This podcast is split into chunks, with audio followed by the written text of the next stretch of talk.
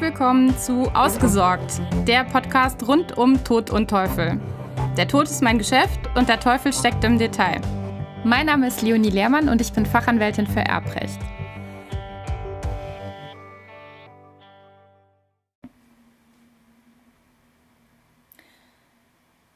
Eins der Probleme, mit denen ich wohl am häufigsten zu tun habe, ist das Thema Pflichtteilsansprüche. Und zwar entweder dann tatsächlich in Form der Geltendmachung von Pflichtteilsansprüchen bzw. deren Abwehr oder aber eben schon im vorsorgenden Bereich, wenn es darum geht, nach Möglichkeit die Geltendmachung von Pflichtteilsansprüchen zu vermeiden. Dabei ist die absolut gängige Grundkonstellation, dass Ehepartner sich wechselseitig zu Alleinerben einsetzen wollen und eben vermeiden möchten, dass nach dem Tod des Erstversterbenden von ihnen die Kinder Pflichtteilsansprüche gegen den Überlebenden geltend machen. Nun greift man hier sehr häufig zu einer Pflichtteilsstrafklausel, doch eine Pflichtteilsstrafklausel gibt dem Überlebenden noch keine letzte Sicherheit, dass nicht doch Pflichtteilsansprüche geltend gemacht werden.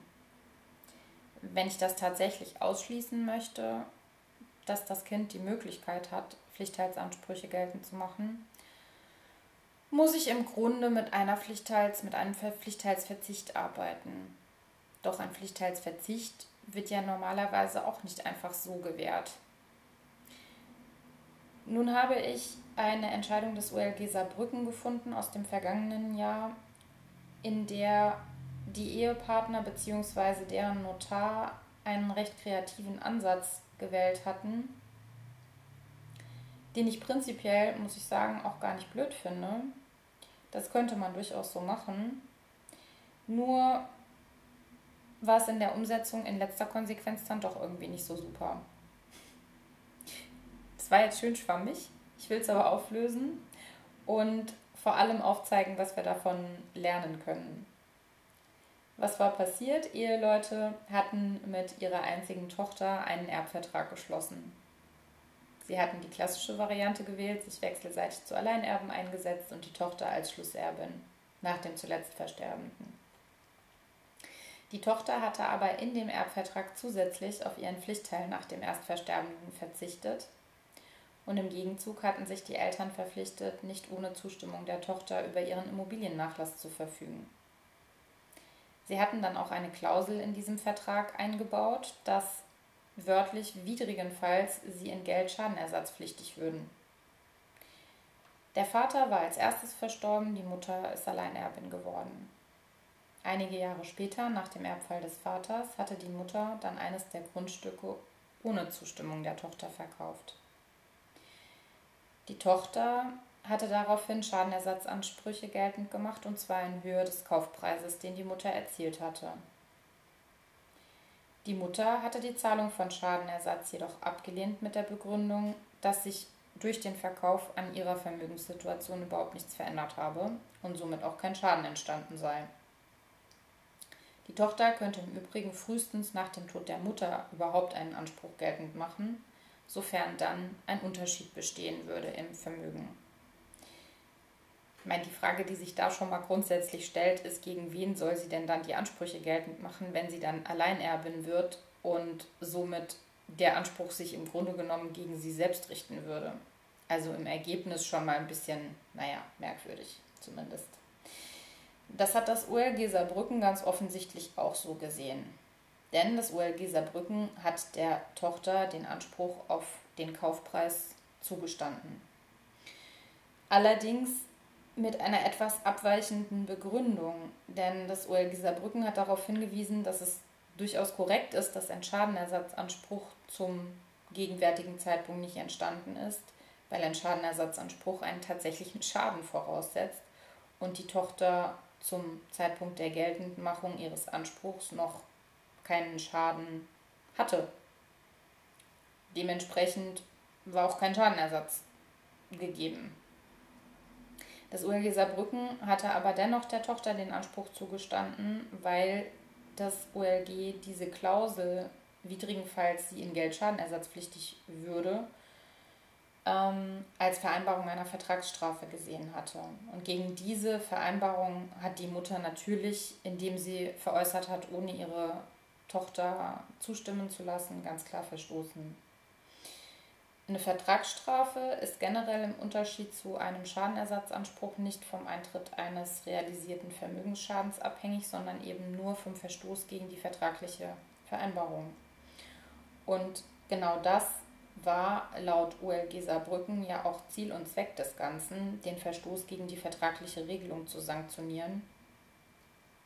Und somit war es laut dem Gericht eben angezeigt, den Anspruch zuzusprechen als Vertragsstrafe. Hintergrund ist eben der, dass die Eltern nur über ein Grundstück verfügen konnten, solange zumindest einer von ihnen beiden noch lebt. Klar. Und zu diesem Zeitpunkt war die Tochter aber noch nicht Eigentümerin über das Grundstück und folglich konnte ihr auch durch die Verfügung kein Vermögensschaden entstanden, entstehen, weil sie ja, wie gesagt, zu dem Zeitpunkt einer Vermögensverfügung über ein Grundstück in keinem Fall einen irgendwie gearteten direkten Anspruch gehabt hätte. Und daraus hat das OLG eben abgeleitet, dass es nicht der Wille der Eltern gewesen sein kann, dann den Anspruch der Tochter an eine Vermögensschädigung zu koppeln, wenn von vornherein absehbar ist, dass ihr gar kein Vermögensschaden entstehen könnte durch eine solche Verfügung. Das OLG hat weiterhin festgestellt, dass die Vertragsstrafe nach ihrem Zweck sofort fällig sein muss. Denn, wie ich ja schon mal eingangs bei der Sachverhaltsschilderung erwähnte, wäre alles andere schon deshalb unsinnig, weil sich der Anspruch der Tochter nach dem Tod der Mutter gegen den Nachlass richten würde und damit im Grunde gegen sie selbst. Also sie hätte keine Möglichkeit mehr, von irgendjemand anderem Regress zu nehmen. Das ORG Saarbrücken hat dann weiterhin in seinem Urteil auch darauf hingewiesen, dass eine solche Vertragsstrafe nicht nur in allgemeinen schuldrechtlichen Verträgen genutzt werden darf, sondern eben auch in Erbverträgen verwendet werden kann. Also dass das jetzt keine grundsätzliche ähm, Überlegung ist, die das Ganze kippt, sondern Vertragsstrafen können in jedweder Art von Verträgen vereinbart werden, auch eben bezüglich erbrechtlicher Regelungen. Und unschädlich sei es im Übrigen auch, dass die Beteiligten keine konkrete Höhe für die Strafe angegeben haben in der vertraglichen Vereinbarung denn die Höhe der Strafe ließe sich durch Wertgutachten oder aber wie tatsächlich dann eingetreten im Fall des Verkaufs durch den Kaufpreis beziffern. Soweit so gut, aber was nehmen wir denn jetzt eigentlich davon mit? Ich nehme davon mit, dass es prinzipiell eine interessante Konstruktion ist, einen Erbvertrag mit einem Pflichtteilsverzicht zu verbinden und eine Vertragsstrafe zu vereinbaren für den Fall, dass ähm, äh, Werte aus dem Nachlass veräußert werden. Denn natürlich ist diese Konstellation zum einen geeignet, um sicherzustellen, dass eben Pflichtteils Pflichtteilsansprüche nicht geltend gemacht werden können.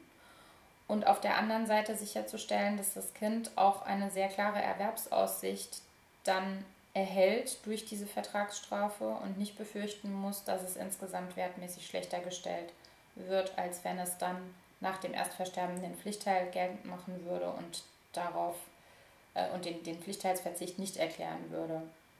Es hängt natürlich immer ein bisschen davon ab, wie setzt sich das Vermögen zusammen. Funktioniert nur, wenn es Werte gibt, die so ohne weiteres nicht veräußert werden können. Also sprich gerade bei Immobilien ist das natürlich gut denkbar, sowas zu machen.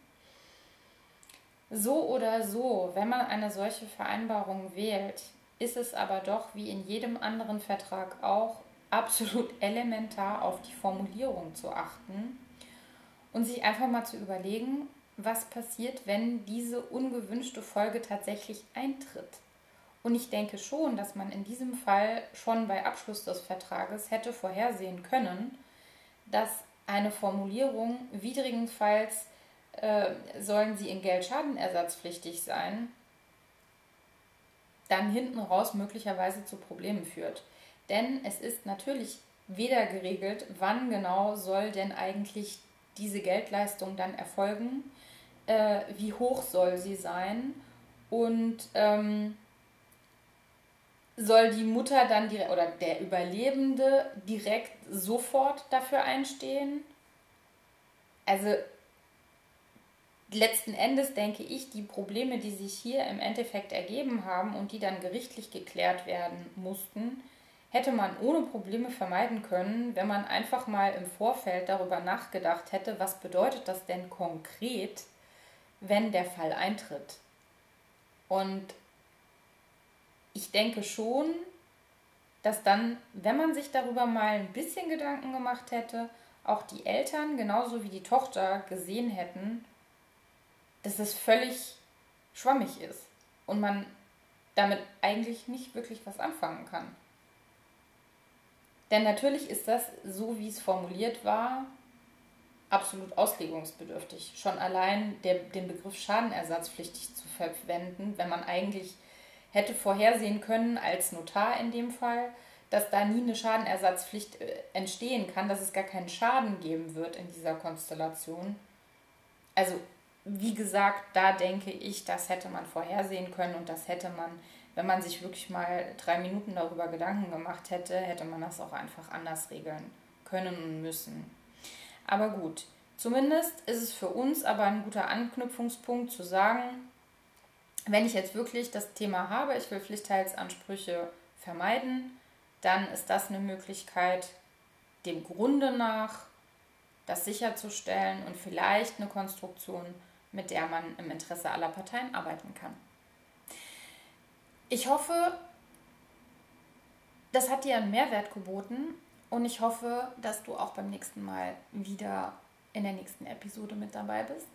Und wenn dir das gefallen hat und du mich unterstützen möchtest, dass es auch weitere Podcast-Folgen gibt und das Ganze ein bisschen mehr Verbreitung findet, dann würde ich mich total freuen, wenn du mir eine positive Bewertung insbesondere bei iTunes hinterlässt. Gerne natürlich auch bei sämtlichen anderen Podcast-Plattformen, aber iTunes ist halt immer so, ja, ich sag mal der Königsweg. Und ähm, dann bleibt mir nur noch dir eine schöne Woche zu wünschen und bis bald zu sagen. Tschüss!